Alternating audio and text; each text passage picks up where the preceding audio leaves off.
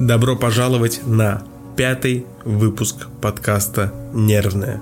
Актуальное, субъективное, с опорой на науку и факты от клинического психолога Григория Мисютина. Сегодня мы поговорим про то, как активно слушать других. Умеем ли мы это делать и различаем ли мы виды слушания? Знаем ли мы, как различается глубинное слушание, активное слушание и вообще просто слышать, но не слушать. Активное слушание – это способ удерживать внимание для того, чтобы мы могли давать обратную связь нашему партнеру по общению. Наш партнер по общению – это родители, дети, люди, с которыми мы общаемся по работе, учителя и репетиторы детей, друзья, ровесники, все те, с кем мы общаемся. Но умеем ли мы активно слушать? Умеем ли мы быть нейтральными и не осуждающими? Ухватываем ли мы ключевые фразы и обороты, которые мы могли бы использовать? Можем ли мы пересказать потом, о чем был этот разговор? Обо всем этом сейчас сейчас подробнее в нашем подкасте. Очень часто мы слушаем, но не слышим. Как говорил Шерлок Холмс, вы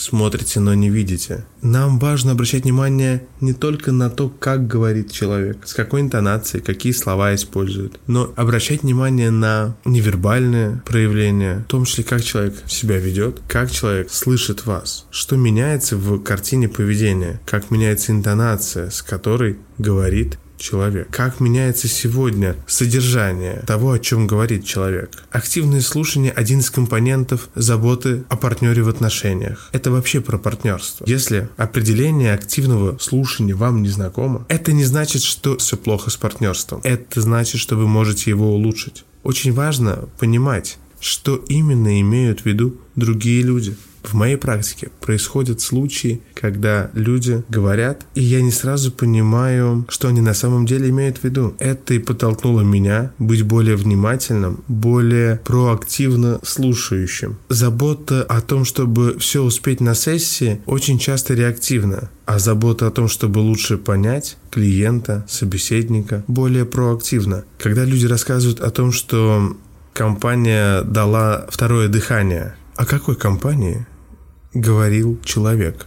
Это компания друзей или компания организация, в которой работает человек? Очень много моментов, которые мы прослушиваем и как бы соглашаемся, да-да, я понял, что ты имеешь в виду, но поняли ли мы на самом деле, о чем говорит другой человек. Нам очень важно не додумывать за других. Когда люди говорят нам, что у них все хорошо, это не повод допрашивать их с пристрастием и говорить, нет, ну у тебя точно все хорошо? Нет, ну ты скажи, я прослушал подкаст, и мне сказали, что далеко не то, что мы слышим, то нам и хотят сказать. Нам не обязательно быть дотошно въедливыми, но мы можем быть любопытно внимательными. Любопытно внимательными внимательными всегда. И тогда, когда люди хотят с нами говорить, и тогда, когда не хотят. Когда мы говорим про активное слушание, очень важно учиться отделять факты от суждений. Запомните такую формулу. Эмоции любят эмоции. Если мы что-то начинаем интерпретировать, активно использовать суждения вместо фактов, мы рискуем уйти от истины. Она и так всегда пытается ускользнуть от нас. А здесь мы дали ей настоящую фору. Когда мы слушаем других людей, мы можем встретить такие штуки, как обобщение. Например, всегда так было, все так делают. Опущение. Ой, ну тут все понятно. Искажение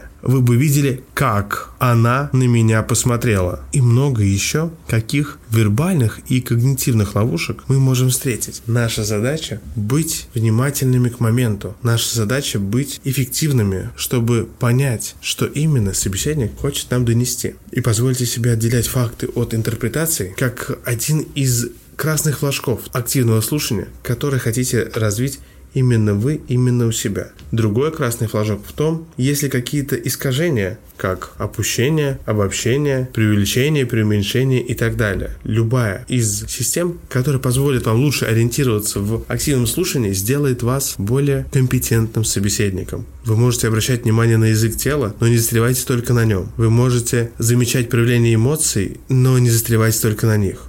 Человек — это огромная сигнальная система. Изменение скорости речи, громкости, продолжительность пауз, резкое изменение позы, активные движения — все это, как и лексика и риторика, может говорить про то, что мы можем догадываться о состоянии человека. Но это наше суждение. И мы можем уточнять свои гипотезы. Посмотрите работы интервьюеров, которые вам нравятся. Будь то Оксана Пушкина, Дмитрий Гордон, Юрий Дудь. Вы можете выбрать хоть Владимира Познера. Вопрос не в политических взглядах интервьюера. Вопрос не в личном отношении. Важно посмотреть, как вам кажется, слышит ли интервьюер своего гостя. Удается ли понять гостя? Удается ли расположить гостя настолько, что гость сам захочет рассказать больше, чем его спрашивают. И чтобы быть более эффективным, я рекомендовал бы вам наблюдать, собирать факты, а не стремиться дать всему интерпретацию. Не стремитесь интерпретировать э, то, что человек почесал нос, посмотрел вправо или влево.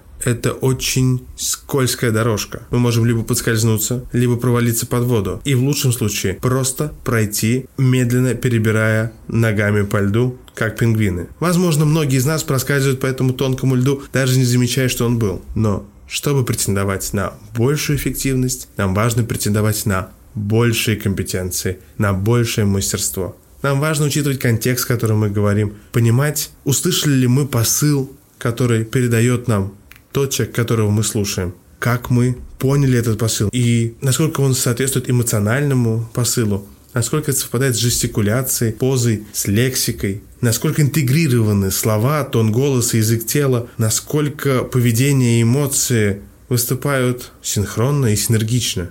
Будьте внимательны, исследуйте и будьте любопытны. Задавайте вопросы, если вам что-то непонятно.